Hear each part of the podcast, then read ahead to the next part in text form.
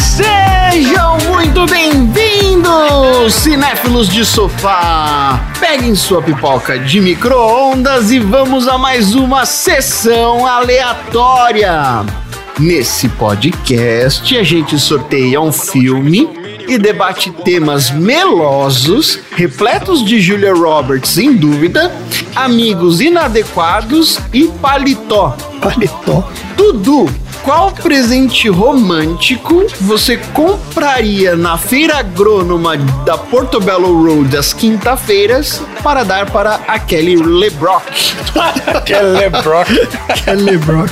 É, Era aquele jantar romântico lá que você ia com Eu ela. compraria um maiô pra ela. Ela fica bem de maiô. o maiô. É uma feira bem diversa, né? Tem várias coisas. Muito anos É, 80. tem de tudo. Não, não, não, não. não. Tem de Hum. tudo. Lá tem de tudo. É a feira de Acari. André, Ah, você prefere ser cercado por 10 mosquitos ou por 10 paparazzi? nossa, que miserável, hein? Acho que 10 mosquitos, viu? Que é mais Aí fácil. você consegue matar os mosquitos, né? Pode matar eles. né? Alguns você consegue, é. O paparazzi é mais difícil. Isso aí. Um pouco mais complicado. Tá aí, achamos um cara mais filho da puta que mosquito, hein? Quem diria? Olha. Marina, Eu. se você pudesse fingir de repórter pra entrevistar uma estrela do cinema, quem você entrevistaria e de qual revista você seria? Eu seria da revista da Turma da Mônica. e eu entrevistaria o Stan Lee. Ah, olha aí. Olha só, muito boa.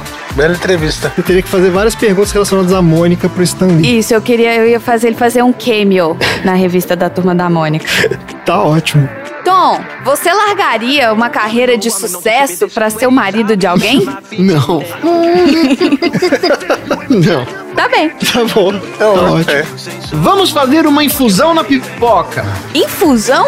É, porque não, não acontece nada no filme, não tem nada que chega perto de alguma coisa Como quente não no acontece negócio, nada? o máximo que foi fazer infusão. É o chá. Eles bebem muito chá.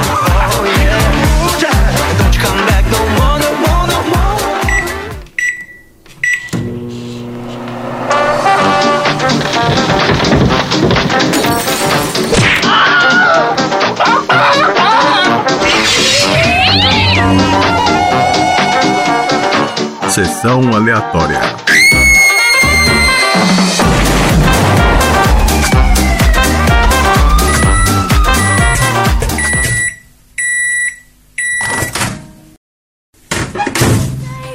Say what you wanna say, why don't you gotta just say what you wanna say? Do what, do what you wanna do. Don't let them other people do that for you. Say what, say what you wanna say, why don't you gotta just say what you wanna say? Do what, do what you wanna do. Don't let them other people do, do, do, do.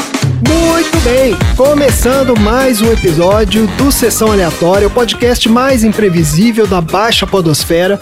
Esse é o podcast preferido dos repórteres de revista de fofoca de celebridade. Porque, né, além da gente fazer análises profundas, né, altamente balizadas aqui de todos os filmes que a gente assiste, o Sessão Aleatória é o lar da maior premiação da história do cinema, que é o Troféu Aleatório. Então o pessoal fica maluco aqui com esse podcast. E hoje é um episódio muito especial, porque o filme da semana foi sorteado do nosso baldinho de pipoca, da lista dos ouvintes do podcast. Sim. Sim, olha aí, que maravilha. Mais um aleatório para a nossa lista. Consagrado aí. Consagrado a Mais um aleatório sendo exato, recebendo a sua faixa de aleatória. Ó, o filme sorteado Tchan, tchan, tchan, tchan. foi Um Lugar Chamado Notting Hill, uma das comédias românticas mais bem-sucedidas da história do cinema e um marco no cinema britânico, que é considerado um filme icônico dos anos 90. Quem foi o ouvinte que sugeriu esse filme? A nossa aleatória número 3 é a Ana Paula Cândido. Olha aí! Olha. Eu podia jurar que era minha mãe, sabe, gente? Porque esse é o filme da vida da minha mãe. Porque a resposta da pergunta de por que você escolheu esse filme é porque é meu filme favorito da vida. Então eu realmente esperava que fosse minha mãe Ah, Olha só que no Quem é gracinha. Você.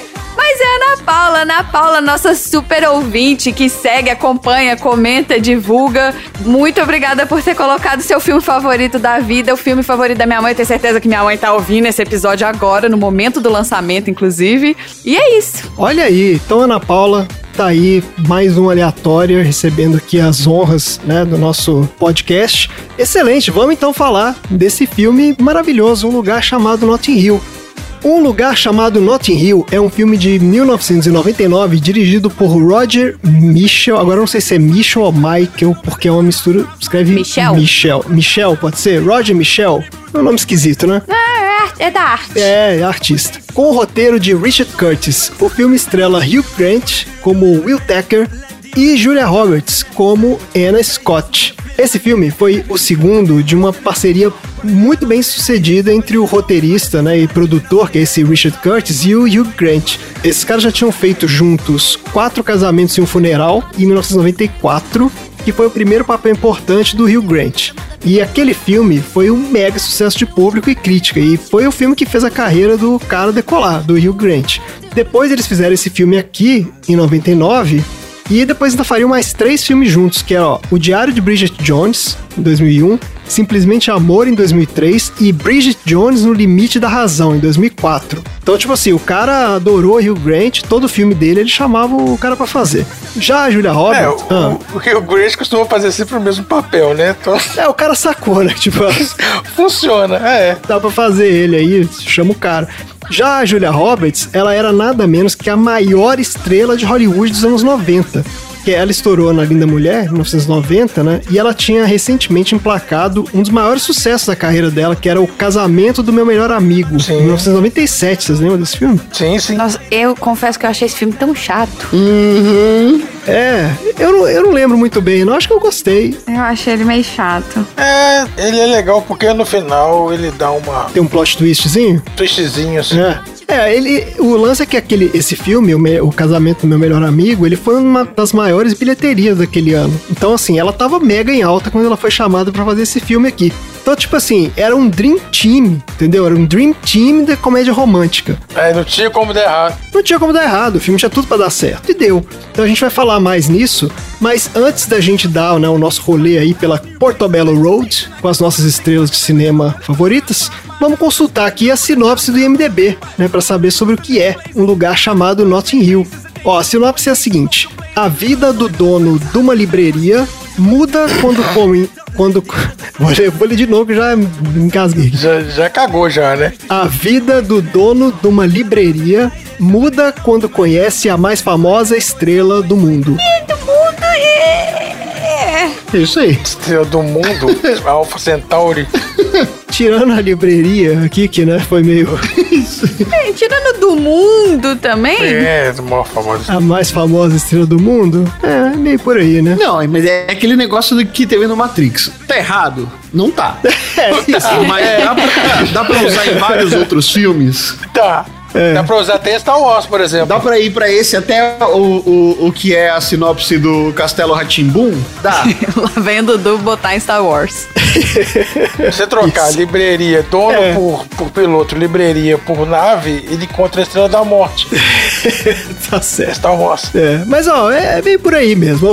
A história é a seguinte: o Will Tucker, que é o Hugh Grant, ele é dono de uma pequena livraria no vibrante bairro de Notting Hill, em Londres. Vibrante pros British, tá, gente? É padrão, é, padrão Londres, né, gente? Padrão Londres é um bairro ultra Não, é vibrante. tem mesmo. gente na rua, tem gente conversando, é, coisa que. Não, Notting Hill, Notting Hill é mesmo. É. Notting Hill é bem lembrante. Você foi lá, Tom? Você conhece? Já. Ah, olha aí. Olha o Tom viajando, viajandão. Sabe, ele virou, esse bairro virou um dos destinos turísticos mais famosos de Londres, sabia? É. Por causa disso? Por conta do filme. E a Portobello Road também é bem legal. Aí, que legal. Mas tem essa feira mesmo, ela existe e tal. Mas tem que ir às quintas-feiras, que é quando tem a feira. Ah, olha só, tá vendo? Quinta-feira. É. Quando vende maiô. Vem de Ó, maio. daí esse Tá cara, ele vive uma vidinha pacata e tranquila, né? Até que numa manhã qualquer, a Anna Scott, que é a Julia Roberts, é uma atriz americana que é simplesmente a maior estrela de cinema mundial. Ela entra na livraria do cara e daí ele fica completamente atônito com aquela situação, né? Inusitada e mal consegue se expressar. Daí a Ana acaba saindo da loja. Só que minutos depois, eles literalmente se esbarram de novo quando o Will, né, dá um encontrão na Ana e derruba suco de laranja em cima dela. A partir daí, os dois começam um improvável romance que acaba virando suas vidas de cabeça para baixo. E entendem que para poder ficar juntos, terão que vencer inúmeros obstáculos, desde feridas deixadas por relacionamentos passados até a sorte da perseguição da mídia, passando por um colega de quarto completamente imbecil e irresponsável, que é incapaz de anotar um recado. Ele é bom demais. É isso o filme. certo? Muito bom. É um filme muito good vibes, né? É um filme legal. Ah, é muito divertido. Tom não gostou, vai, vai. Vamos lá, O Tom. Tom, é. O Tom não gosta. Diga, quais são suas considerações sobre o Notting Hill? Não, então dava pra. Não precisava de duas horas de filme. É, passou voando, eu nem percebi que tinha duas horas. Jura? Ele não me incomodou Não. também não, viu? Ah. Na verdade, não me incomodou não. Porque com cinco minutos o filme tava lá. Cinco minutos o filme tava, tava lá. Ela já tinha feito. Tava lá onde? tava lá. O filme, o filme já tava feito com cinco Na, na, minutos. na televisão? É. Vai lá, aí ela esbarra no cara. Não, mas é uma comédia romântica, cara, é lógico. Aí, café. Todas são assim. Aí ela fala, beleza, ela é uma, uma atriz, hum, resolve entrar na casa do cara pra trocar de roupa, e ela fala, beleza, e depois ela vai sair fora, dá um beijo do nada no cara, e, e aí foi. É porque ela gostou dele, ué. Ela gostou dele, é. É, não, tudo bem, eu também. E ela, olha só, ela, vi- ela é uma atriz famosa, ela é aquele povo que fica numa redoma, que não tem contato com a realidade. É. E ela queria se sentir viva, beijando o cara. Normal. É, não, tudo normal, normal, normal. Tinha um namorado maluco, um namorado que batia nela. Pô, os cara, a vida desse povo não é fácil, não. Meu namorado batia nela? Não, ela teve um namorado que bateu nela. Ah, ela teve, ela falou, ela falou isso. né? Não era o Alec Baldwin, né? Era É, outro cara. Não sei se era o. A- Não deixava claro se era o Alec Baldwin. Esse é mas... relacionamento de maluco, toda vez que Gente, eu cara acho o fica... Alec Baldwin a cara do cara do N5, aí toda hora que ele aparece, eu acho que é o cara do N5. Cara do Esse N5. aqui é o cara É. dele, sim. Eu não Então, sei também. pra mim, Que é o cara sempre o Alec dele? Baldwin. Não sei Deixa também. pra lá, vocês não iam pegar essa referência mesmo. Não, não é. Então, e aí. Mas então é isso, Tom. A menina, a- a- ela tava tentando Aí ela já fica em dúvida logo de cara, já fala, ah, não sei se é isso que eu quero. Aí depois eles se pegam, aí ela fala, ah, não sei se é isso que eu quero. Aí depois eles se pegam, ah, não sei se é isso que eu quero. É porque ela conhece a realidade dela. É porque eles tinham realidades totalmente diferentes, cara. Muito eles eram de diferentes, mundos é. diferentes, uai. Eu sim, mas com cinco minutos ela já sabia que ela tinha realidade diferente, ele já sabia que tinha realidade diferente. E... É, mas Tá o bom. relacionamento dos dois ele vai crescendo no filme, entendeu? Eles Isso. não estão apaixonados ali loucamente de cara. É uma coisa que vai construindo aos pouquinhos. e Tal. Pra mim, o filme é uma comédia romântica sobre dois malucos, que é a irmã do Will e o. O e o Spike. Spike. É como o amor deles constroem ao longo do filme. Tá certo. Também, também é construído ali. Então, Não, também, É. também não. Essa, essa história aí é totalmente maluca. Foi meio que só no final mesmo, né? Ah, nem, nem tem nada. Nem aparece os dois juntos. É. Mas você sabe o que eu achei? Eu achei esse filme. Eu achei esse filme inteligente, sabia? Eu acho que os diálogos deles são legais. Sim, sim. Ah, isso é mesmo. Não, isso é Os mesmo. personagens são inteligentes, é, é, os personagens são interessantes, exceto o Spike, que é um imbecil, mas Mas assim, o Spike é legal também, porque é ele que dá o, não é legal, né? É um idiota. Mas até o Spike, assim, ele é legal. o desenrolar da trama passa por ele, porque ele fica fazendo as, as merda e aí o negócio vai desenvolvendo. É porque nesse tipo de comédia romântica é muito comum os caras colocarem os personagens fazendo coisas imbecis, tipo assim, decisões que a gente não tomaria naquelas situações, entendeu? Isso. E nesse filme eu não achei isso, eu achei que as decisões que eles tomam são coerentes com a vida de cada um, entendeu? Então assim, não fica aquela sensação de que, pô, tá forçado, É forçado, que né? loucura, isso nunca É. aconteceria. E Tudo bem, ele nu- ela nunca entraria naquela livraria dele ali pra começo de conversa. Mas, uma vez que você passa por esse, né, essa é a premissa do filme, tem que topar que, que rolou isso. Nem entraria no ca na casa do Mas cara. assim, Tem que acontecer. dado que o já aconteceu, então assim, os dois se conhecem e, e né, se interessaram pelo outro, o que vai acontecendo ao longo do filme é plenamente coerente. Assim, eles não são. né, ninguém faz nenhuma loucura, não tem aquela coisa de, sabe, um começa a desconfiar do outro loucamente, do nada, e não, se separam por causa de bobagem.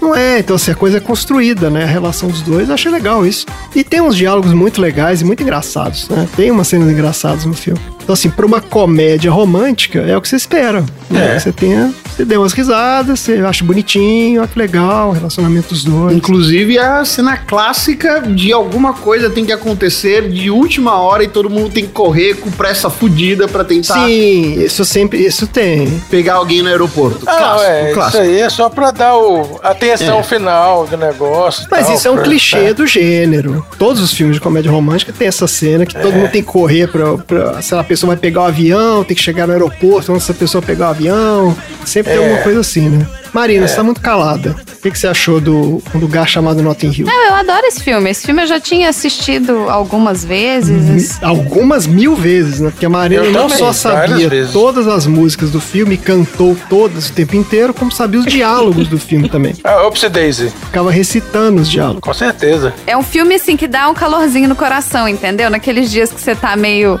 pra baixo, assim, e você quer É. um calorzinho no coração, você assiste esse filme, porque é uma história, um final feliz. É, é isso, eu achei bem. É, E foi exatamente o caso, né? No dia que a gente É. viu o filme, tinha rolado um- uma pequena, uns enroscos de trabalho, a gente tava meio puto e tudo, e falou, no final foi pô, legal. Que bom É. que a gente viu esse filme. Jogou a energia lá em cima? Jogou energia lá em cima. Energia lá em cima. Excelente escolha da nossa aleatória aí, da Ana Paula. Exato. Maravilha. Obrigada, Ana Isso é bom. Paula. É, Ana Paula, excelente escolha, maravilhosa. Muito obrigado. Eu até tinha falado que eu não ia assistir o filme, porque como o André comentou, eu já conheço esse filme inteiro. Então eu falei, ah, não vou assistir não, já vi esse filme e tal, mas nesse dia a gente tava bem pra baixo mesmo por causa de algumas coisas do trabalho e terminamos a noite coração quentinho. É isso aí.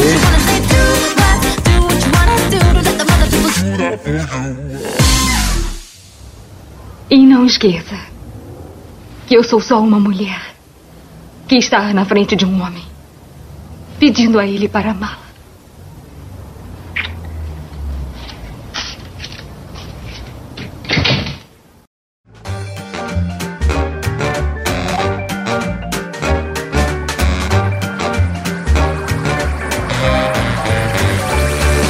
Legal, gente. Olha só, temos curiosidades interessantes sobre as filmagens, né? Sobre o- as- a produção. Eu quero saber de Money. Não, a gente vai falar. A gente vai falar do Money, É, porque foi caro isso aí. mas não, então. Tem várias in- coisas interessantes aqui. Vamos falar um pouco da produção desse troço, então. O cara-chave desse filme é esse roteirista aí, o Richard Curtis, que é também é o pro- um dos produtores. É. E ele colocou que esse filme se passava em Notting Hill porque ele tinha morado lá e ele gostava muito do bairro e tal. Ele queria, né, fazer uma homenagem ao bairro e tudo mais. Aí, Tom, se você fosse fazer o filme, como é que ia chamar? Um lugar chamado. Moca. Águas de Lindóia.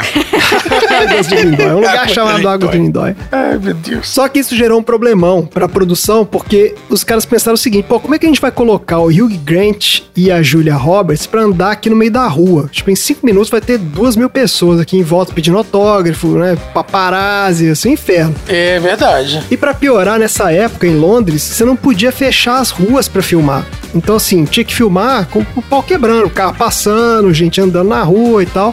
Então eles falaram, pô, n- não vai dar certo. Aí eles pensaram em criar um Notting Hill no estúdio. Só que aí também acharam que não ia ficar legal, né? Tipo, não ia ter a mesma vibe de fazer na rua. Não ia ficar verídico e ia ficar mais caro também. Provavelmente. Então eles acabaram resolvendo filmar na rua mesmo e fizeram uma operação de guerra. Olha só, eles tiveram que escrever uma carta pra cada morador do bairro explicando como é que ia Olha ser a só. filmagem, que dia que ia ser e tal, e pediram pra galera cooperar. Tipo assim, gente, no dia que estiver filmando, não não sai correndo na rua igual maluco, sabe essas coisas? Olha só. Pediram pra galera cooperar com as filmagens, não agarrar a Julia Roberts, gente, não agarra não. É, não ia funcionar no Brasil. Não ia funcionar em Não vários lugares ia do mundo, funcionar né? em Só, vários acho que só em lugares, é. Londres funcionaria. Talvez em Londres e, sei lá, em Zurique, sei lá. e, e prometeram. Com Um algum cemitério funcionaria também. E prometeram ainda fazer uma doação de um valor X lá, que não, não falaram quanto é, mas tipo assim, fazer uma doação pra caridade de preferência de cada pessoa. Eles doaram Olha, pra 200 instituições diferentes. Ah, legal. que legal isso, cara. É, com uma forma de recompensar, né? Não, foi uma galera bem legal. É, exatamente. Não, não, e as pessoas iam aparecer no filme também. É, né? as pessoas iam aparecer no filme, mas elas tinham que aparecer. Toda hora aparece alguém andando. De uma forma natural, Normal, entendeu? é. Você tinha que explicar, tipo assim, ó, gente, se for sair na rua, você sai e anda É. só, entendeu? E não sai abraçando o Hugh Grant. Eles É. avisaram, olha só, você pode aparecer no filme e aí você vai lá vivendo sua vida normal. Legal isso. É, vive sua vida normal que a gente tá filmando aqui, entendeu? É isso mesmo. Aqui em Nova York, quando eles vão fazer cenas, porque assim, aqui também é muito raro fecharem ruas pra gravação. O que eles fazem é botar nas, na rua alguns avisos falando que vai ter uma gravação pedindo pra que não estacionem carros. É, e o horário, de tal até tal hora, vai ter gravação, eu já cansei mas de ver normalmente isso, é né? assim, das 5 às 7 da manhã. É, Entendeu? normalmente é bem cedo. Mas aí eles costumam, eles costumam encher de figurante aí, né? Mas você pode passar também. Eles não É, tipo, não fecham a fecha rua, a não rua, impedem entendeu? a Entendi. passagem. Eu vi, por exemplo, Aquela cena do Coringa, onde o Coringa desce a escada no Brooklyn fazendo aquela dança no final do É. filme do Coringa, É. do Coringa do Joaquim Fênix, naquela cena específica, eles i- ma- escreveram cartas para os moradores dos prédios que dão janela pra escada, pedindo que eles não fossem à janela durante um horário específico. Pra não botar a cabecinha pra fora, é. É, Isso aí. mas assim, foi a única, uma única vez que eu vi eles falando com os moradores. Até porque, se fossem fechar a minha rua, eles iam ter que mandar muita carta. Eles iam ter que fazer muita doação. Que é muita gente que mora aqui. Não, não, é. Não, é, impossível. Aí é impossível. Ah, não, é, não tem. Aqui é a densidade populacional é uma loucura, né? Então não tem nem como fazer isso. Pois é. Só que olha só, eles tiveram outro problema que foi numa ceninha que tem no final. Vocês lembram que mostra eles indo tipo pra estreia de um filme e ela sai do carro? É, uma premiação, alguma coisa assim. Premiação, alguma coisa assim, exatamente. Sim. Que é uma, uma ceninha curtinha, né?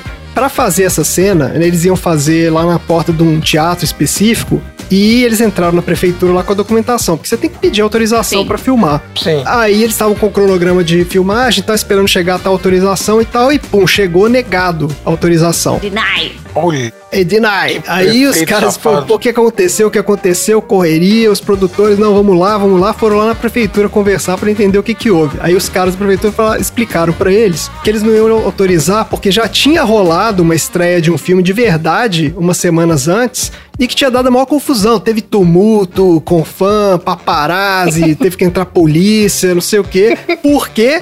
Porque o Leonardo DiCaprio Ah, tava não. nessa Ah, estreia. não. Ah, não acredito. Exatamente. Não, não, Ah, não, não, não. não. Não acredito. Cara, o Leonardo Esse é cara o... tá tumultuando já aqui. Todo programa. Tá, tá demais, hein?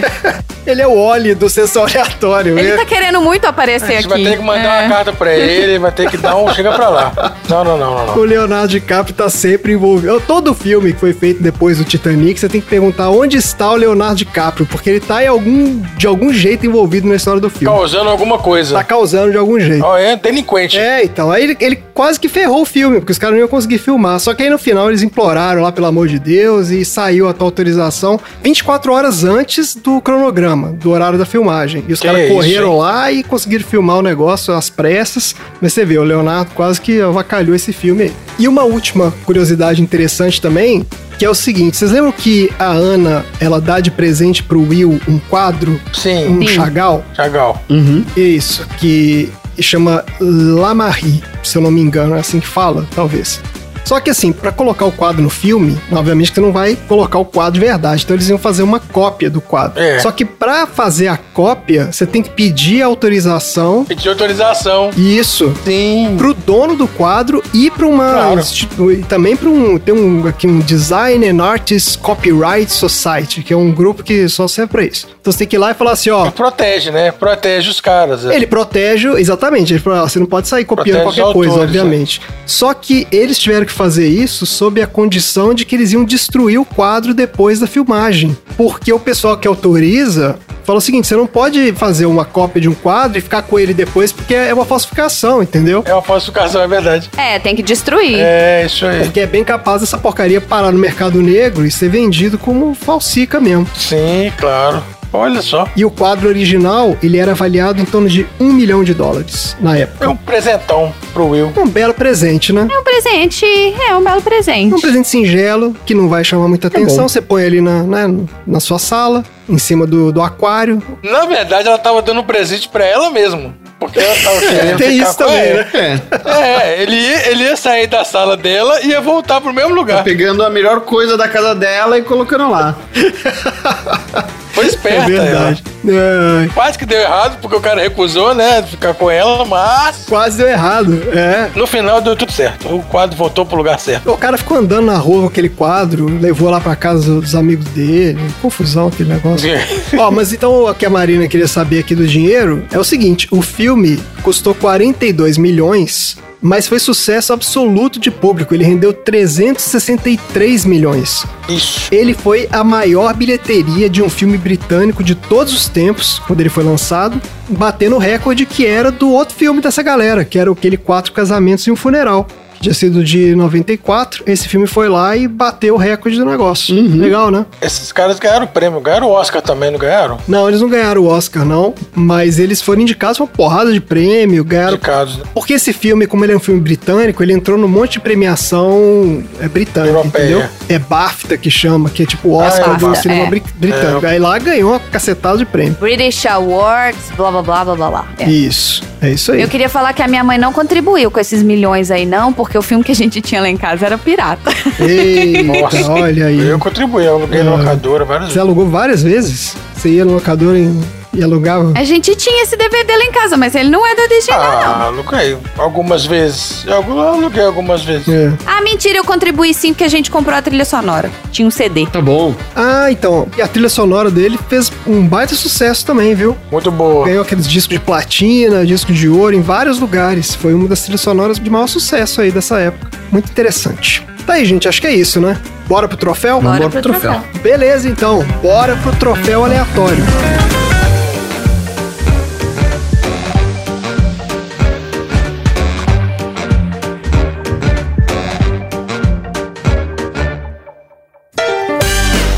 Troféu aleatório.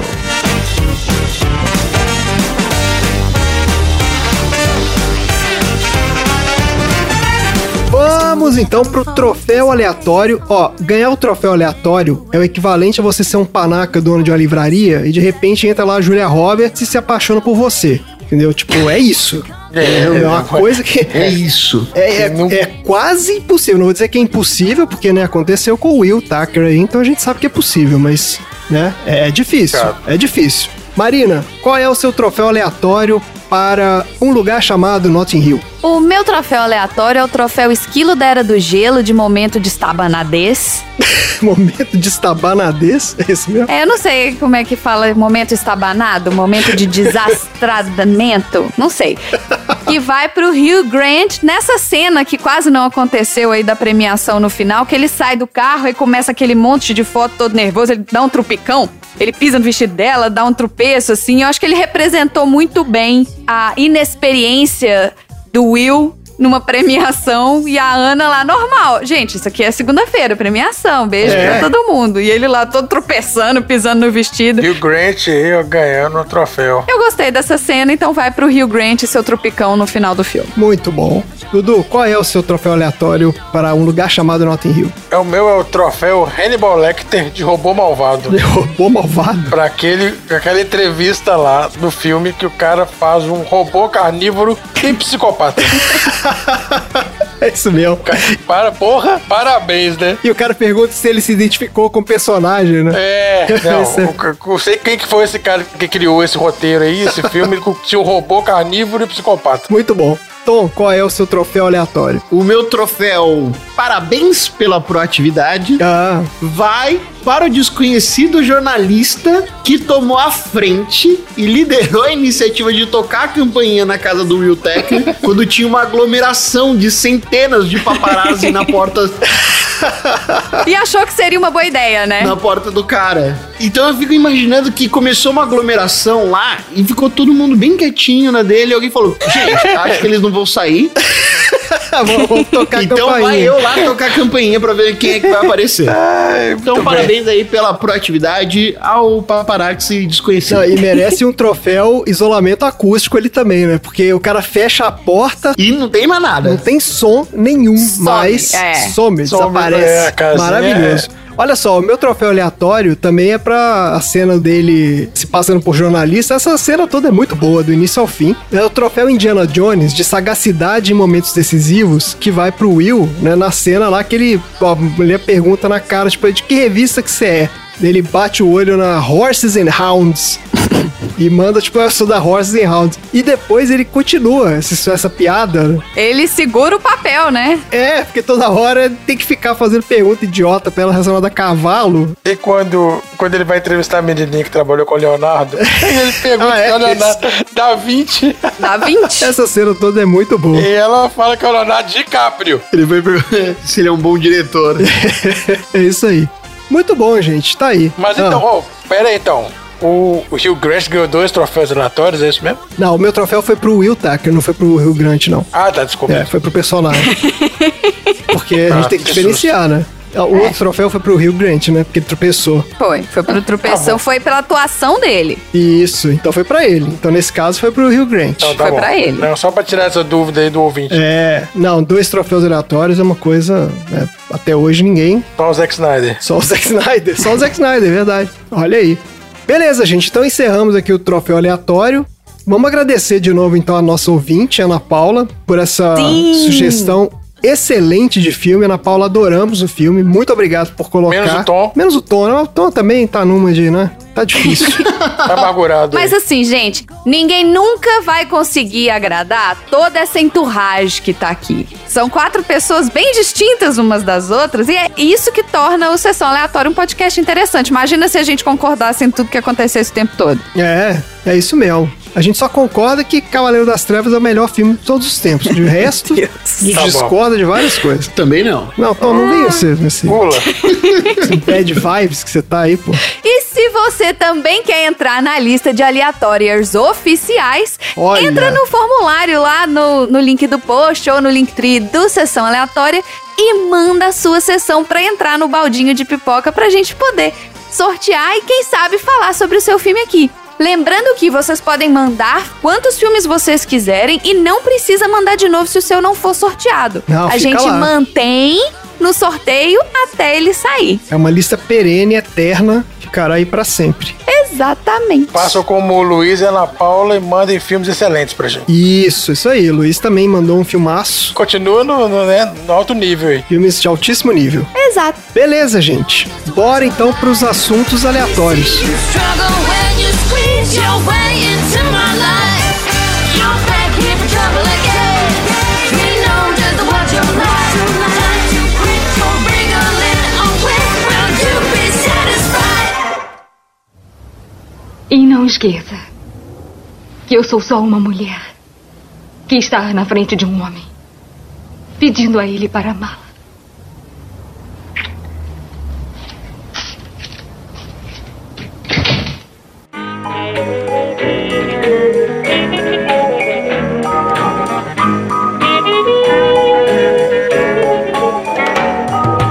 Bora então para os assuntos aleatórios, que é o prato principal né, do nosso podcast aqui.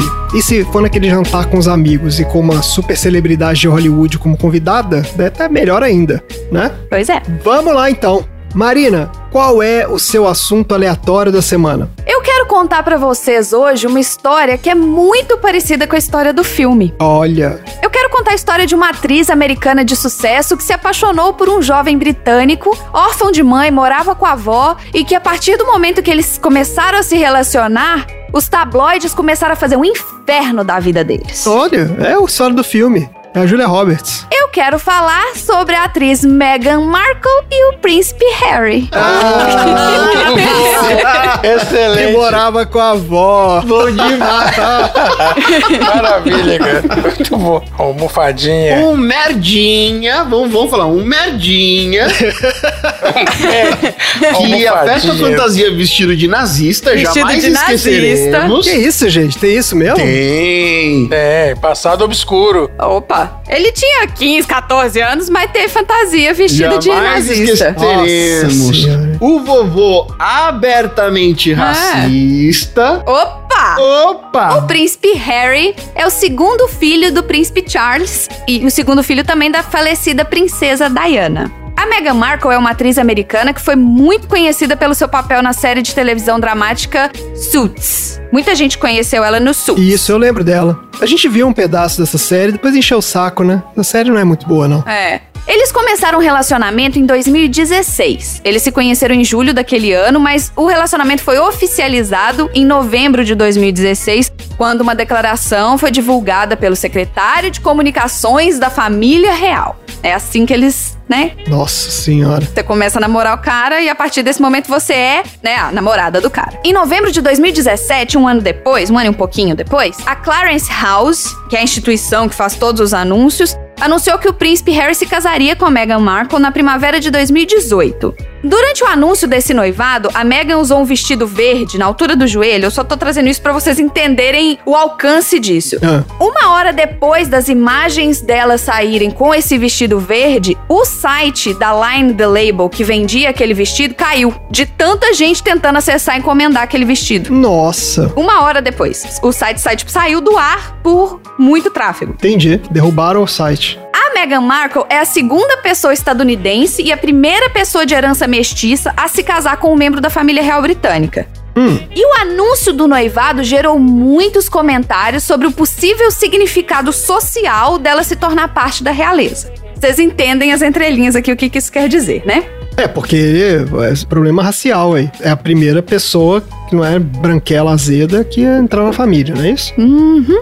E nos termos da Lei de Sucessão à Coroa de 2013, as seis primeiras pessoas na linha de sucessão têm que ter o consentimento da rainha para se casar. Senhora. E naquela época o Harry era o quinto na, fil- na fila. Certo. Então, assim, tem o Charles, o William, dois filhos do William nascidos na época, e o Harry. Ele era o quinto. William é o. É o irmão mais velho do Harry, Então, é o que casou com a Kate. com a Kate. Tá, tá bom. Completaram agora 10 anos de Exatamente. casado. Que é o da criança que cada dia tá com uma roupa diferente? Hã? Não tem negócio de um bebê que eles viviam tirando foto do bebê que usava roupa antiga? É, tem várias fotos de todas as crianças da família usando os mesmos estilos de roupa que, os, que eles usavam antigamente, assim.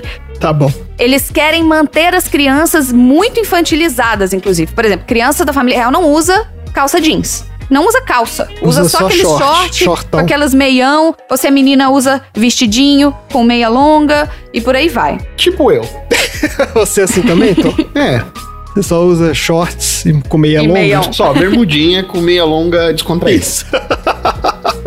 Eles se Tá casaram em 2018 com autorização da rainha e receberam o primeiro filho em maio de 2019. Hum. Em agosto de 2020, eles decidiram deixar os seus cargos na família real e se mudar para os Estados Unidos. Mas quais eram os cargos da família real que eles tinham? Eles faziam parte dos membros sênior da família real. Esses membros sênior da família real, eles literalmente faziam o papel de Ah. embaixadores da família real. Então eles estavam de- fazendo.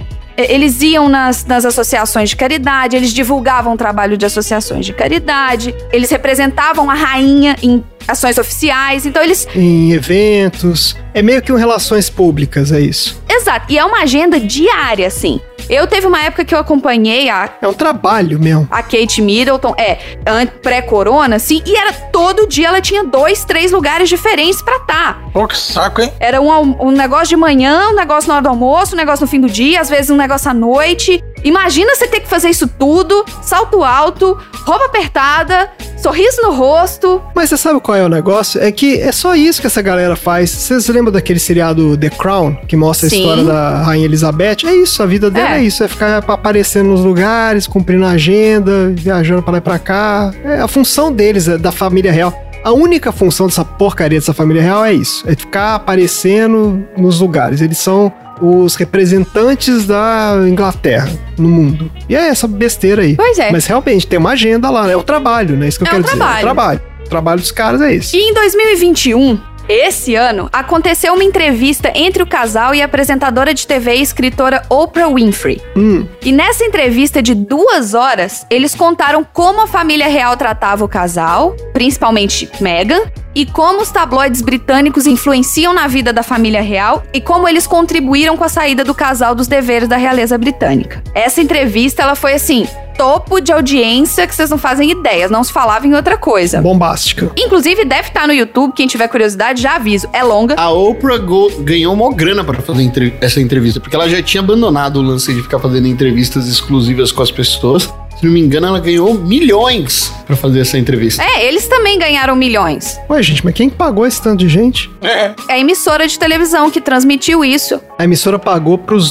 pro casal e pagou pra Oprah? Isso. Sim. É isso? Todas essas- é isso. Caraca, ah, porque deve ter sido um fenômeno de audiência também, né? Foi. Né, pegaram esse problema e falou: vocês querem dar essa exclusiva aí? Aí falou: só se vier muita grana. Afinal, a gente tá desempregado, né? afinal, a gente, Não tão, não. É. Não tão, não. Não tão? afinal, a gente tá passando dificuldade. Não tão mesmo. Eles estão com um acordaço com a Netflix. Com a Netflix? Com a Netflix. Pra fazer o quê? Reality show? Não, que reality show. Eles continuam. Real, reality show? Ah. Royalty show. Ela é muito ativista na causa feminista. Ela, inclusive, a Meghan Markle, ela escreveu um texto lindíssimo de destruir qualquer coração no ano passado, quando ela teve um aborto em julho, um aborto espontâneo. Então, assim, ela tem muita essa questão de consciência, de saúde mental. Ela é super ativista nesse ponto. Mas eu queria trazer pra vocês alguns pontos daquela entrevista e algumas vezes que os tabloides agiram contra Meghan. Tá, Né? vamos lá. Naquela entrevista, eles relataram que houveram conversas sobre o quão escuro seria o tom de pele do bebê quando a Meghan estava grávida, do primeiro filho. Quão escuro seria o tom de pele do bebê? É, porque ela estava grávida e aí começaram a especular o quão escuro a criança seria. Mas eles quem, gente? Os tabloides? Não, isso a família real. A família real perguntou. Ah, Eu vou falar dos tabloides daqui a pouco. nossa senhora. Ah, por causa disso, porque ela era negra e os caras ficavam Isso. falando que o... Ah, tá bom. Ela também disse que nos meses que ela estava grávida, houve uma conversa paralela de que o bebê, o filho que eles que ia nascer, ele não teria um título e não tendo um título, ele não teria direito à segurança Hum. e tudo que envolve aquele título. Então a criança estaria desprotegida e essa criança já estava recebendo ameaças de Até eu e o Tom temos o título. O menino no IET? Ah, Como Ah, Que assim? absurdo. Que criança é essa que não tem título, Que gente? isso? Não É assim não. É, tem isso mesmo. Nossa, indignado aqui. Não, qualquer coisa, qualquer coisa me liga também. É, não é? A gente dá um apoio, não dá, Tom? A gente faz um esquema aí, Eu né? dou um título pra criança. É. Não, não precisa desse estardalhaço, tô, nossa, mas ele vai nascer sem título. Calma, gente, a gente resolve isso. Mas brincadeiras à parte, o fato dele não ter título lá, ele e significaria que ele não teria todo o aparato de segurança que a família real tem. Mas eu não entendi, ele tava... O bebê tava recebendo ameaça? É isso? O bebê... Eles recebiam ameaças. Ah, eles. A Mega recebia ameaça o tempo todo, ameaça com relação ao bebê pelo fato dela ser negra. Gente, De que ela não podia se relacionar com ele, de É absurdo, é. por ela ser negra, por ela ser divorciada, por ela ser americana, por ela ser mais velha que ele. Ela era três anos. Ela é três anos mais velha que ele. Três. Um, dois, três. Então aí, mas o, o que ela tava reclamando. Porque assim, essas ameaças, obviamente, que é gente maluca que tem que ser presa Sim. e processada, mas assim, o que ela tava reclamando é que a família real tava cagando pra isso. E não ia proteger ele. Tava claro de que não queriam proteger eles. Isso, é tipo, ó, não vai ter título, foda-se, se vira aí. Exato. Era isso. E ela também disse que ela tinha pensamentos claros, reais e assustadores sobre suicídio enquanto trabalhava como membro da família real. Nossa, gente, o que, que é isso? E que ela foi falar com, a- seja lá com quem for que ela tinha que falar lá, a galera que controla tudo isso. Ah, devia ter algum. Ela É, não devia ter acesso nem a conversar com, com a rainha, né? Não podia Não, nem com a rainha, conversar não. rainha, É. E ela com a disse que sogra. eles não receberam nenhum apoio da família real sobre a sua saúde mental, dizendo que não era uma coisa pra se ter, que isso não existia. Nossa, gente, ó, qualquer empresinha meia-boca aí tem pelo menos que seja lá um RH que você vai lá e fala, ó, tô com um problema, me dá uma força aí. Uma empresa minimamente séria tem lá um serviço É. de apoio psicológico e tal. Existe isso. Não é tão longe da realidade.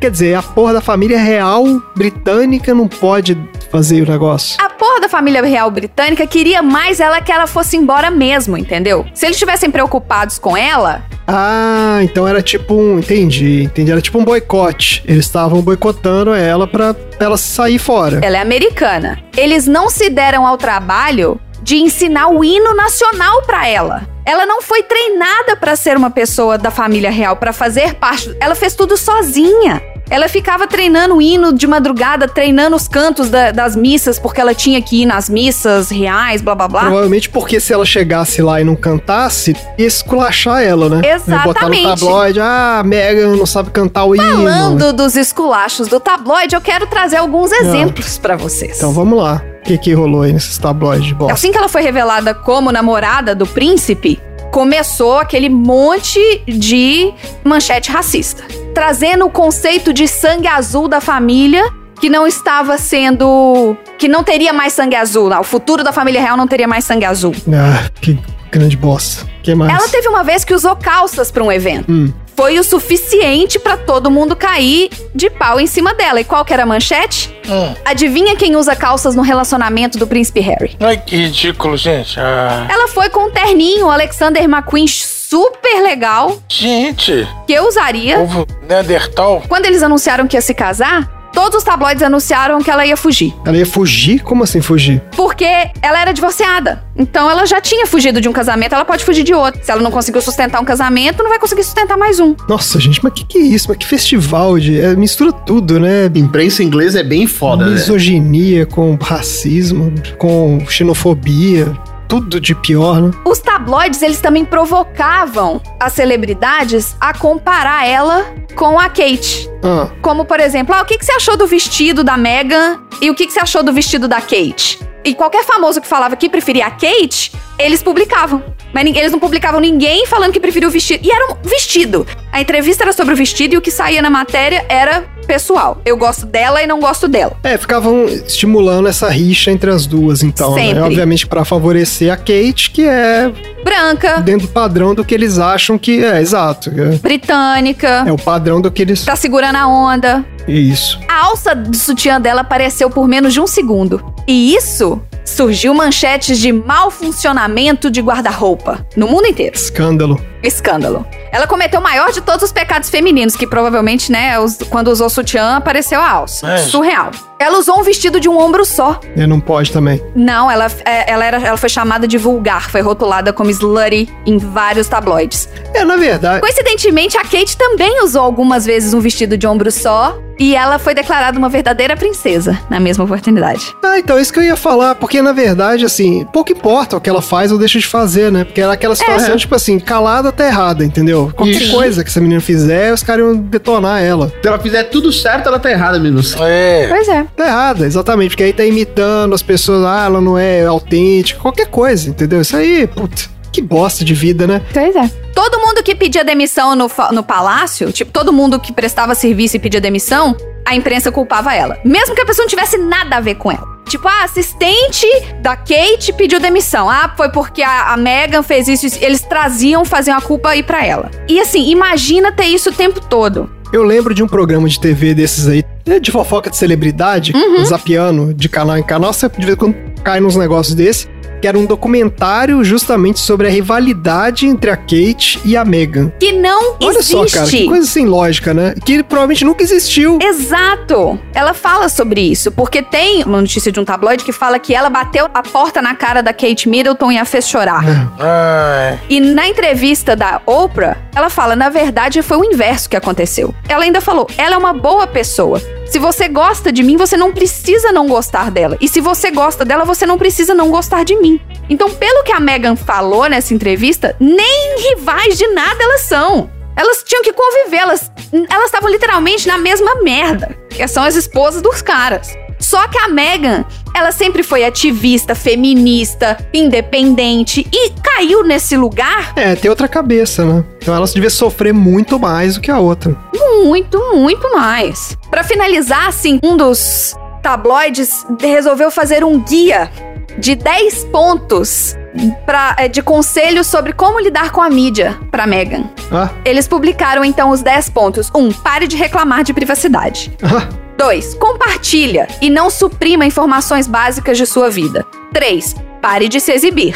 4. Que isso, Não gente? se irrite. 5. Evite ser uma hipócrita. 6. Coloque a sua liberdade de volta para dormir. que isso? 7. Embale em sua campanha de relações públicas que tá em andamento na mídia nos Estados Unidos. Eu não sei quando que isso foi lançado, então não sei o que que isso, né, Hum. Renuncie a hábitos bobos. Faça as pazes com os Cambridges. Os Cambridges são o William e a Kate. Que eles são os duques de, du, duquesa de Cambridge. Plante árvores e cumpra o seu dever. Foram conselhos do tabloide sobre como lidar com a mídia. Pra Megan. É que esses tabloides também, isso é, o- é o esgoto da- do jornalismo, né, gente? Isso É. tem que ver isso também, né? Essa galera de É. pior índole, os caras querem isso mesmo. Estão lá pra fazer o circo pegar fogo e vender jornal com isso, explorando a vida das pessoas. Ainda mais no- na Inglaterra, ainda. É, exato, isso. Tá lá pra isso. Os tabloides, eles grampearam os telefones deles, hackearam, né, os e-mails deles. Tem coisa que foi vazada. Da monarquia? Não, da Megan. Depois de casada? Esses caras têm acesso aos, aos empregados, aos funcionários. O fato dele, do pai da Megan não ter ido pro casamento dela, ele mandou uma carta. Essa carta foi interceptada pelos tabloides e publicada. É muito sério o que eles fizeram com ela. Não, é, é, claro que é. Uma loucura. E é isso. Tá mais que certo, mais que certo os dois de sumir e vazar do meio desse mundo, dessa né, família tóxica, porra. Essa vida tóxica do Pois é. cacete. Tom, te pergunto, você largaria uma carreira de sucesso pra ser o marido de alguém? Tom, acho que ele desmaiou. Desculpa, tava no, tava no mudo. Não, não, tava no mudo. Desmaiou. Desmaiou.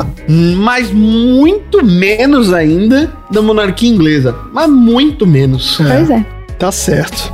Beleza, gente. Bora pro próximo assunto aleatório.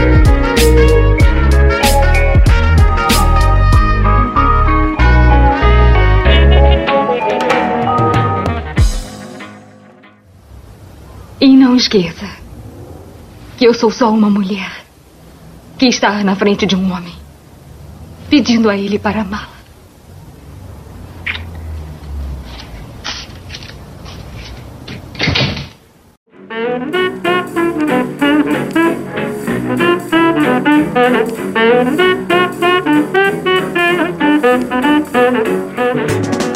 Dudu, qual é o assunto aleatório da semana?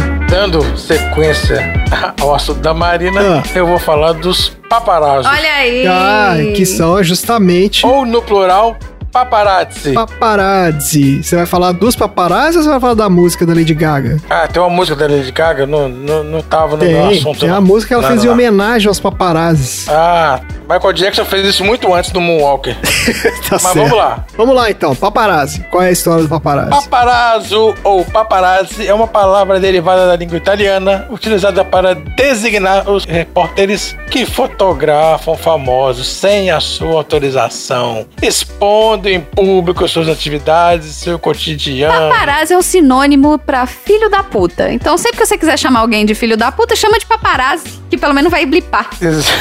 Mas então o paparazzi é o fotógrafo. É o cara que vai lá tirar foto. Repórter fotográfico, é o cara na repórter foto. fotográfico. É o fo- não, não é o cara do Exatamente. tabloide que tá inventando fake news aí com a, com a Megan. É o repórter fotográfico bastante indiscreto, comumente torna-se alvo da fúria das celebridades que são flagradas, que fazem algo que se acha fora do comum, ou mesmo durante um gesto mais informal. Eu acho excelente quando aparece com essas fotos dos caras dando porrada em paparazzi. É muito bom. É, não é bom, pega na câmera também, esse cara. é, pe- quebrando a câmera, é isso aí. Após conseguir as fotografias, os paparazzi conseguem vendê-las para a imprensa com valores significativos. Podem variar em função da fama da celebridade e da situação em que ela se encontrava no momento da fotografia. Certo. Olha só, a origem foi uma fotografia do Hélio Sorte em 1958. O seu colega Tásio Secatori- Secaroli pegou a Ava Gardner e o Walter Chiari num clima romântico.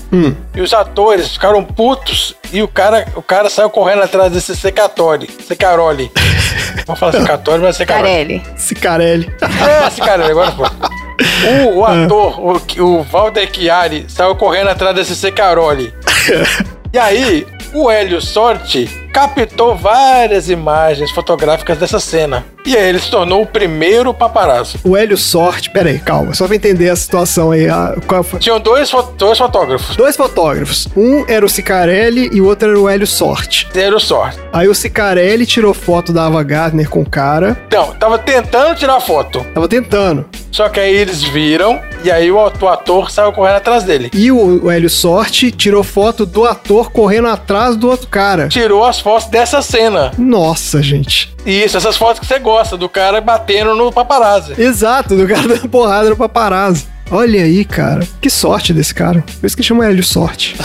Esse Hélio Sorte, em 62, ele ficou um dia inteiro escondido debaixo de um carro para fotografar a Elizabeth Taylor e o Richard Burton aos beijos, confirmando o romance deles. Nossa, cara. Só que não existia esse termo paparazzo. paparazzo. É. O Frederico Fellini estava querendo fazer um filme sobre a Roma noturna na época. Aí ele viu essa foto do Chiari querendo bater no Cicarolho, né? Que, o- que o Hélio fez. Sim. E aí, e o Fellini quis saber como é que essas fotografias eram feitas. Quem relata isso é a viúva do Stork, num livro que ele escreveu, que chama Paparazzo, É, que tem a coleção dela das grandes fotos dele. certo. O termo paparazzi nasceu de uma combinação de papatate, que é um mosquito em italiano, e raso, que é o Flash. Ah, é o Que mosquitinho. o Felino explicou esse termo. Ah, e como é que a Felina explicou isso? E aí ele usou esse termo no ator dele no filme La Dolce Vita, Hum. em 1960.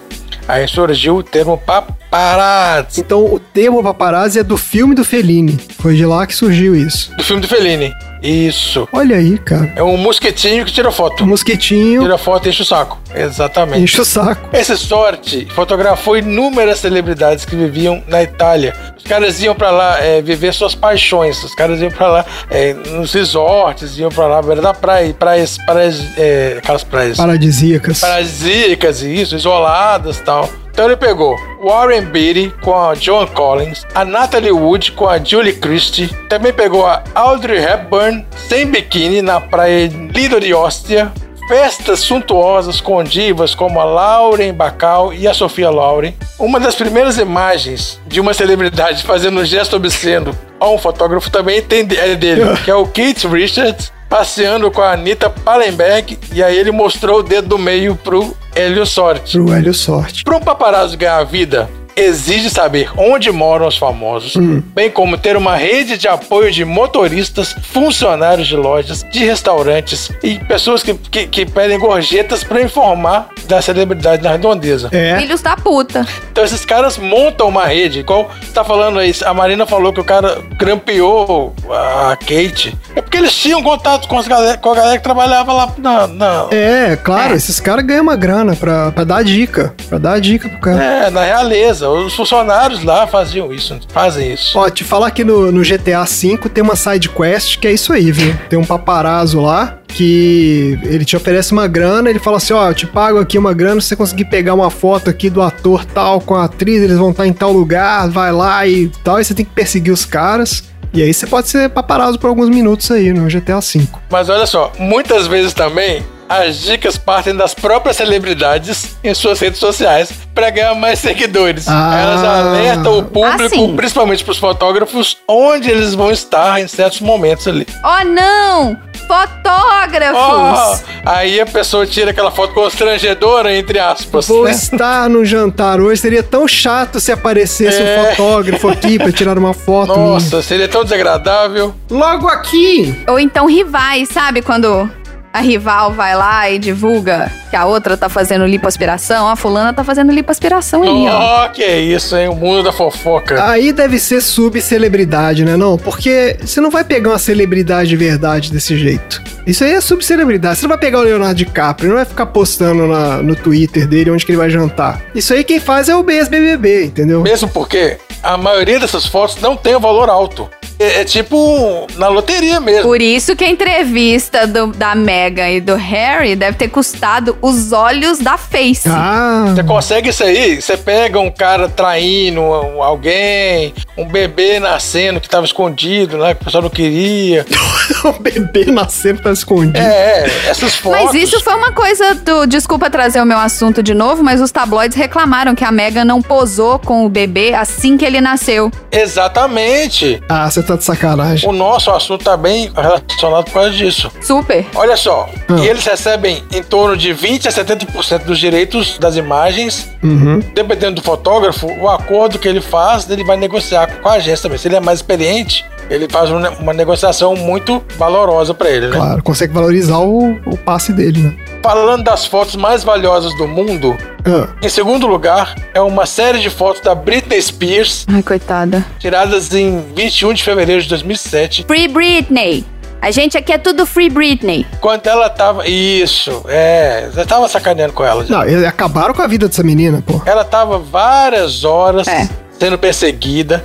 Aí saiu da Mercedes no posto de gasolina e atacou o carro de um deles. Ah, eu Com lembro guarda-chuva. disso. Eu lembro dessas fotos. Ela tá com cara de maluca mesmo. Isso. Aí a a Britney tinha raspado a cabeça na época, tava sofrendo um colapso público, É, e ela tava, tava- putaça e os caras enchendo o saco dela. Ah. O set de fotos chegou a valer 500 mil na época. Caralho, cara. Que isso foi em 2007. Na época era 785 mil reais, mas hoje já são 2 milhões e 651 mil É, hoje, né, reais. só 20 milhões de reais. Não, então eu falei certinho o número aqui: 27671, 250. Fez a conta. As fotos mais caras foram que o italiano Mario Brena tirou da princesa D- Diana e o namorado Dodi Alfaed na costa da Sardenha, na Itália, em 97. Hum. Ele tirou essas fotos e ele sabia que ele teve- ia tirar uma maior grana com essas fotos. Ele conseguiu vender por 450 mil libras essas fotos. E hoje são 3 milhões 352 mil. É por isso que esses caras fazem de tudo, porque se o cara É, consegue tirar uma foto porque se dessa. ele consegue, é o cara loteria. Vira milionário, é, É, é, loteria, loteria. exatamente. E o caso mais famoso de paparazzi foi o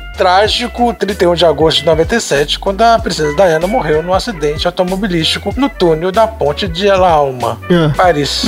É quando ela foi per- perseguida por sete paparazzi em moto. Ela estava no jantar com o namorado dela, Hum. né, o Dodi Alfaé, no Hotel Ritz, né, decidiram sair, aí começou a perseguição. O motorista estava embriagado, Ah. e bateu o carro, perdeu o controle, bateu no pilar, no 13º pilar do túnel, embaixo da ponte, a 170 km por hora. Caramba, eu não sabia disso, então eles estavam Tem um fugindo. monte de teoria de conspiração que eles falam que a realeza que, que planejou isso aí, né? Que Mas sabotou o carro, que não eram paparazzis. Assim. É, eu acho que é a mesma questão da, Me da É. Mega. Não é que a realeza pediu pra aquilo acontecer, mas que ela um- não. Mas também não ajudou em nada. É, Exato. largou mão. Se vira aí. não protegeu, né? É porque ela tava separada já, né, do, do Charles Não também. fazia mais parte da família real. É. Tava sem título. Ah, tava separado, é óbvio. Mas ela ainda era a mãe dos meninos, né? É, não, claro. Tinha, Ela era é, parte da família, de alguma forma ainda, né? Exato. Tá Sacanagem, inacreditável. Mas eu não sabia de verdade que isso. Então quer dizer que ela tava fugindo dos paparazzi. Ela tava sendo perseguida por, passa- por paparazzi, sim. E aí pediu pro cara né, dar aquela acelerada, o cara. Pois não- é, não tá tava- errado, né? O motorista foi lá e tava bebendo e tal.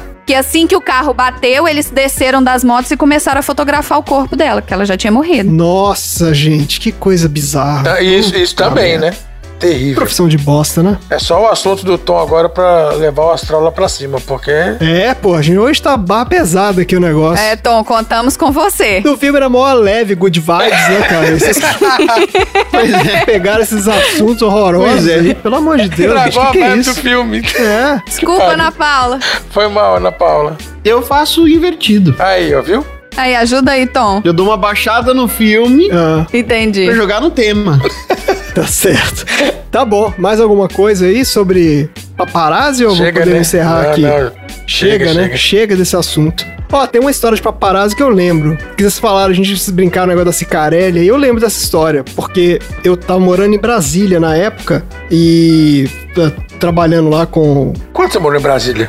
Ah, não lembro exatamente o ano, 2006, eu acho. Eu trabalhava numa empresa e eu ia lá prestar serviço em Brasília. Morava lá durante a semana, voltava pra BH no fim de semana. Não, não lembro disso, não. É, fiz isso durante uns seis meses, mais ou menos. Mas aí o fato é que eu lembro disso, porque a gente chegou um dia lá no trabalho e só se falava disso. E todo mundo tinha um videozinho no celular. Foi porque ela transou na praia, não foi? Exato, então assim, ela tava transando Nossa. na praia com o namorado dela, sabe-se lá em que lugar do mundo. E um cara foi lá e tirou foto. Só que o que rolou, na verdade, não... até aí tudo bem, beleza. Fotos da pessoa ah, é desagradável, tirou foto. Só que ela entrou com um processo contra o Google, eu acho, na época. Pra forçar o Google Pra Foi, tirar os vídeos dela.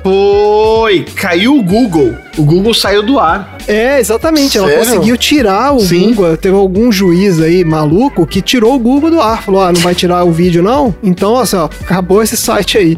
E conseguiu, cara. O Google ficou fora um tempo aí. É isso aí. E eu lembro que foi. Só se falava nisso na época. É isso aí, é verdade. É verdade, Uhum. eu tava no trabalho. Exato. Mas se você procurar, você acha, hein? Aí eu precisava do Google, não consegui usar. Ah, claro que acha. É óbvio que acha. Não, hoje você acha tudo. Cara, uma vez que caiu na internet, já, Já era. era. Já Já era. Isso aí É. agora é domínio público, não há o que fazer. Então, assim, evitem cair as coisas na É, internet, nossa. porque depois que foi, já era.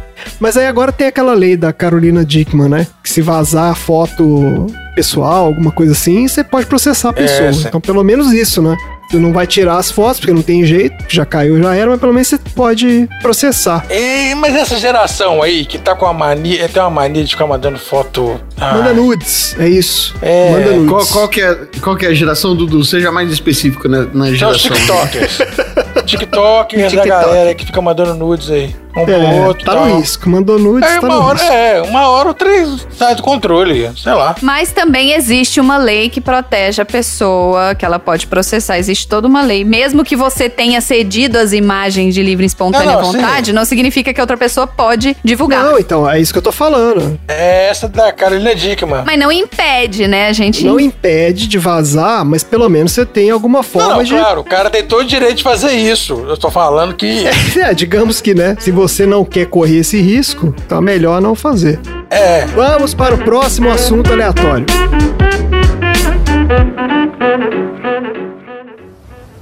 E não esqueça que eu sou só uma mulher que está na frente de um homem, pedindo a ele para amá-la.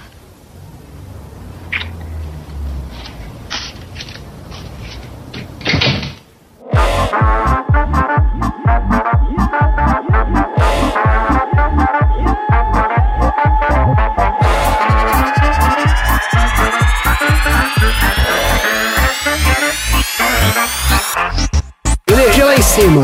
Bora, Tom. Qual é o próximo assunto aleatório? Eu vou falar de funeral. Durante o filme, há diversos conflitos, questões e tensões a serem resolvidos. Principalmente. Ah, então você vai, vai falar de existencialismo hoje? Não, né? Não. Tonzila Filosofa 2. É, Tomzinho é filosófico. Principalmente quando a Ana é lembrada de que ela é uma celebridade e por isso não consegue viver uma vida comum, sequer experimentar sentimentos tão comuns a todos nós e do qual ela deve transmitir em sua profissão, que é o amor. Aham. Toda vez que esse conflito aparece, o Will insistentemente dá uma ideia de resolver a situação com a ajuda de uma xícara de café. Ah, não? Chato. Errei. Errei, errei, errei. errei, puta, escrevi. Errei, errei. Tá de boa. Eu tava escrevendo. Não, vou, vou falar de novo. Então vamos lá. Vamos consertar. Ah, Toda vez que esse conflito aparece, o Will insistentemente dá a ideia de resolver a situação tomando antes uma xícara de chá. ah, Ele, ele oferece chá várias vezes pra ela É mesmo. porque ele é muito British. é. Isso aí é a forma britânica de lidar com os Tudo se problemas. resolve com uma xícara É. de chá. Mas será que esta é realmente uma boa ideia? Uai, Ah, que é isso, hein? O chá? Hein? O que você faria, Tonzeira? Meu mais novo bloco. Discutiremos as indicações e contraindicações de se tomar chá. Olha! Olha aí. O chá se originou no sudoeste da China, provavelmente na região de Yunnan, durante a dinastia Sheng, como uma bebida medicinal. Um dos primeiros registros confiáveis do seu consumo data do século 3 depois de Cristo e tornou-se conhecido no ocidente graças a padres e mercadores portugueses que iam até a China durante o século 16. E o jogo de xadrez também, que tem o chamate. Exato. É, mas era outro chá. Era outro chá. Eu lembrei. Mas quer dizer, o europeu não inventou nada mesmo, né? Só pegava Nunca. as coisas dos outros pra variar. Nunca. É. Beber chá se tornou um hábito popular na Grã-Bretanha durante o século 17 e se tornaram produtores e consumidores dos chás indianos e não chineses Sim, sim. a fim de competir com o monopólio chinês. Eu vou estabelecer aqui o parâmetro de se discutir sobre o consumo de três xícaras de chá por dia. Tá. Um hábito benéfico e saudável, de acordo com evidências produzidas por estudos científicos. Ah, Eita. Hoje em Opa, dia tá maravilha. difícil, né? É. Tá difícil. Vamos agora falar sobre as questões positivas, as indicações ao se tomar chá. Mas a gente tá falando de três xícaras. Qualquer tipo de chá? Calma.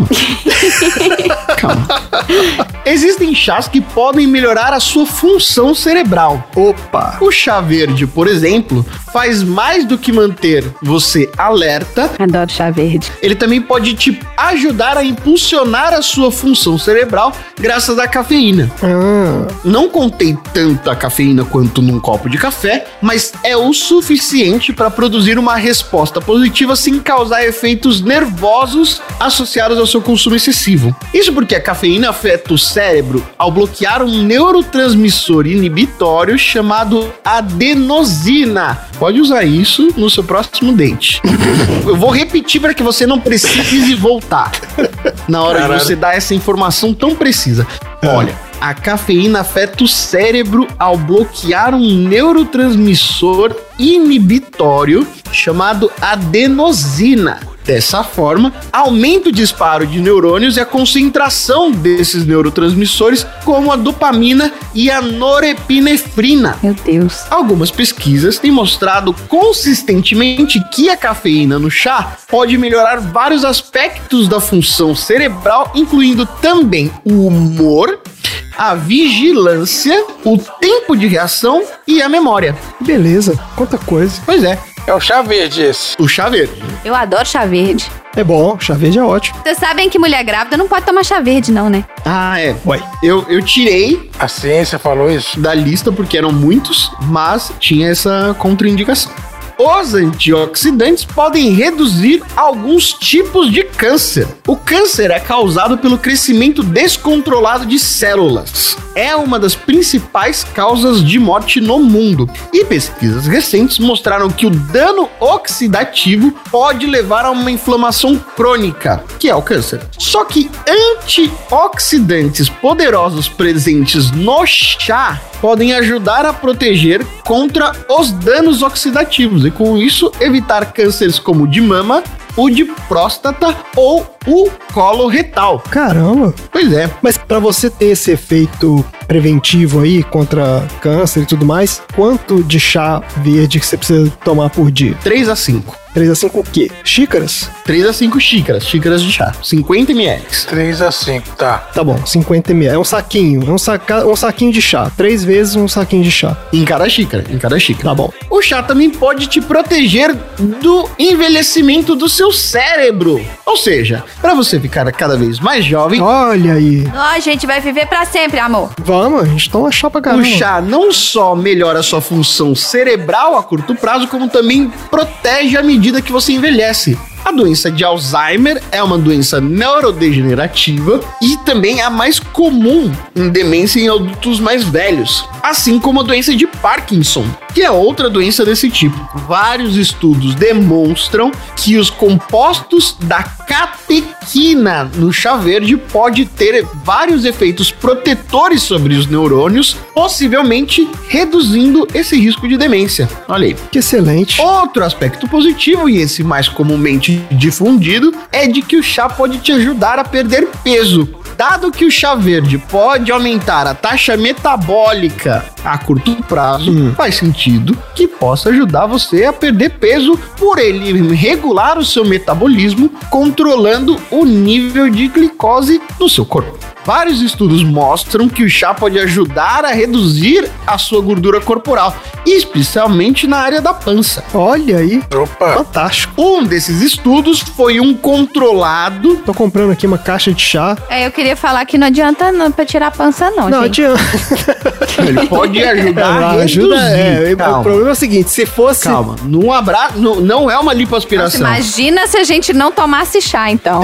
Exatamente. Você tem que pensar se fosse sem chá, seria muito pior. Entendeu? Exatamente. É. Exatamente. Saquei. Então, ah, o Exatamente. chá que tá segurando aqui, a gente não. Chacou? Isso aí. Chacou. Chacou. Chaquei. Neste estudo, aqueles que foram estudados e bebiam chá verde constantemente tiveram diminuições significativas na percentagem de gordura corporal e também no peso, assim como na circunferência da cintura e na quantidade de gordura na barriga, em comparação àqueles que não tomavam. Ah, maravilhoso. Tô esperando você falar do chamate, porque eu tô, tô bebo chamate. Aí eu tô. Vai ter chamate? É, Dudu, Tem não, né? você tá numa situação difícil. Eu vou ter que tomar o chá verde então. Tá bom. É tudo isso que você tá falando vale só do chá verde. É. A gente vai falar agora sobre as O contraindicações chamate só faz merda. Isso é que você ia falar. do chá. Vamos lá. Quais são as contraindicações do chá? Então, Como, por exemplo, o chá também reduz a absorção de ferro. Hum. Porque o chá, principalmente o chamate, ele é uma fonte rica de compostos chamados taninos. Taninos também tem no vinho, hein? Tem no vinho, é. Os taninos, eles podem se ligar ao ferro durante a alimentação,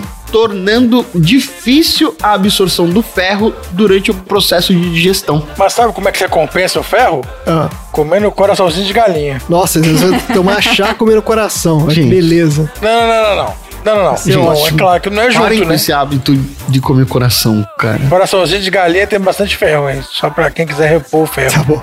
Não, fa- não faça isso. A deficiência de ferro é uma das deficiências de nutrientes mais comuns no mundo. E se você tiver baixo nível de ferro, essa ingestão excessiva de chá, principalmente os mais escuros, podem agravar sua condição. E pesquisas sugerem que esses taninos inferem principalmente na dieta vegetariana ou vegana dos nossos amigos. Você deve, por isso, prestar muita atenção na quantidade de chá que você consome diariamente. Ou seja, estamos falando aqui de quem consome acima de 5 xícaras de chá por dia. Check. Entendi. O benefício é se você tomar até três xícaras. Começar a tomar chá demais, começa a dar problema. Isso. Tomou chá de mar, dá ruim. Como tudo na vida, né, gente? É tudo na vida. É, exato. É Tudo na vida é isso aí. Como tudo na vida, como tudo na vida. Fora sorvete. Sorvete é sempre bom.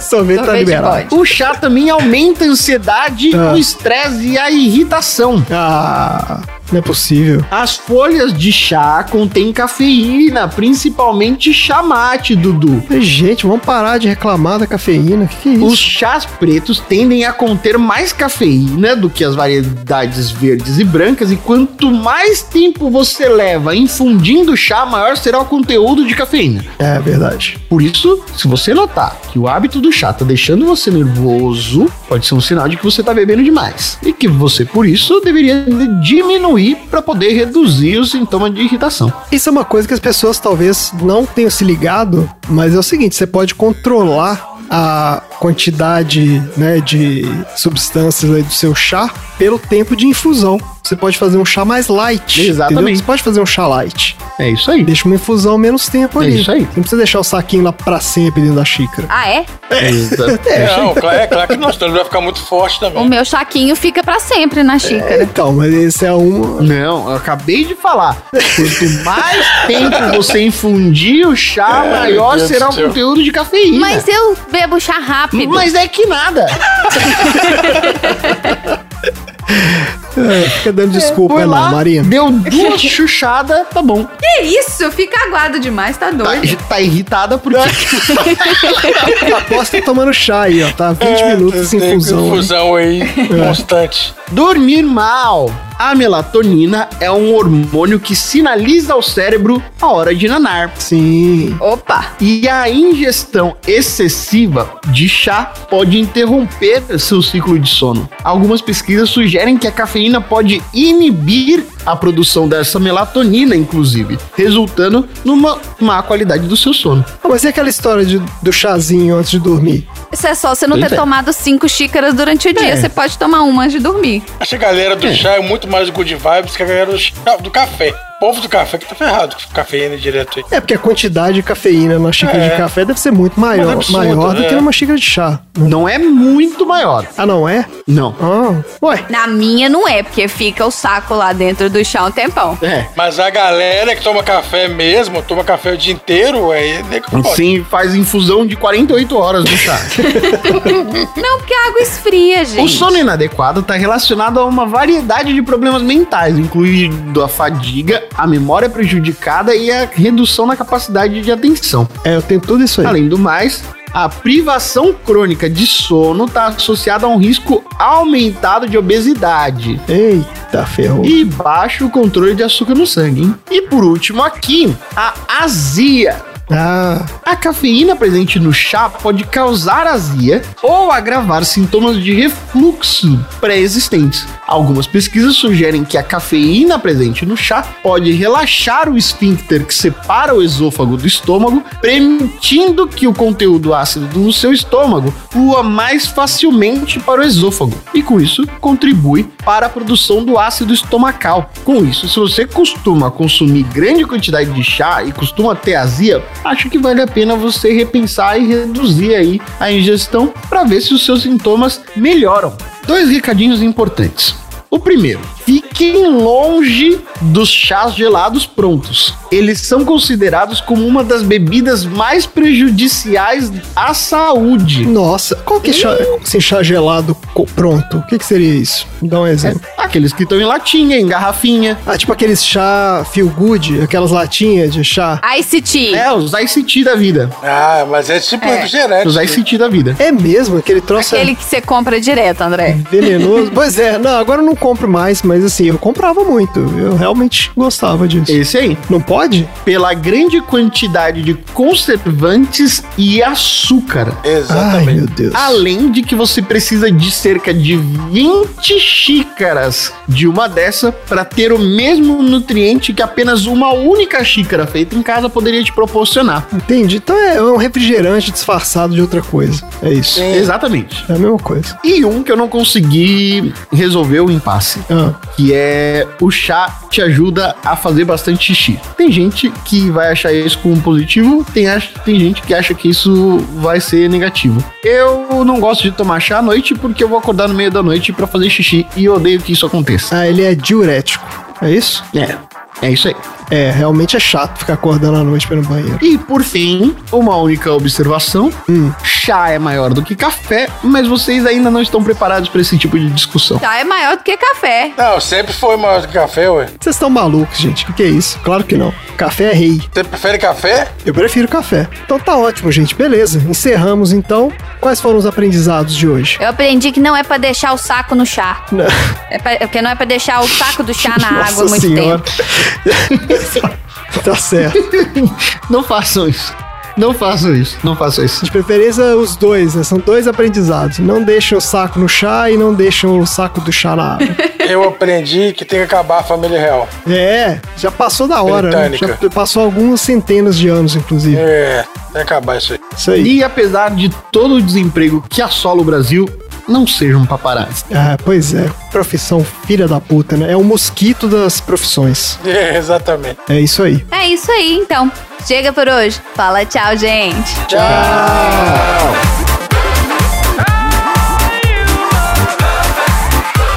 You were made for me. Fim da sessão.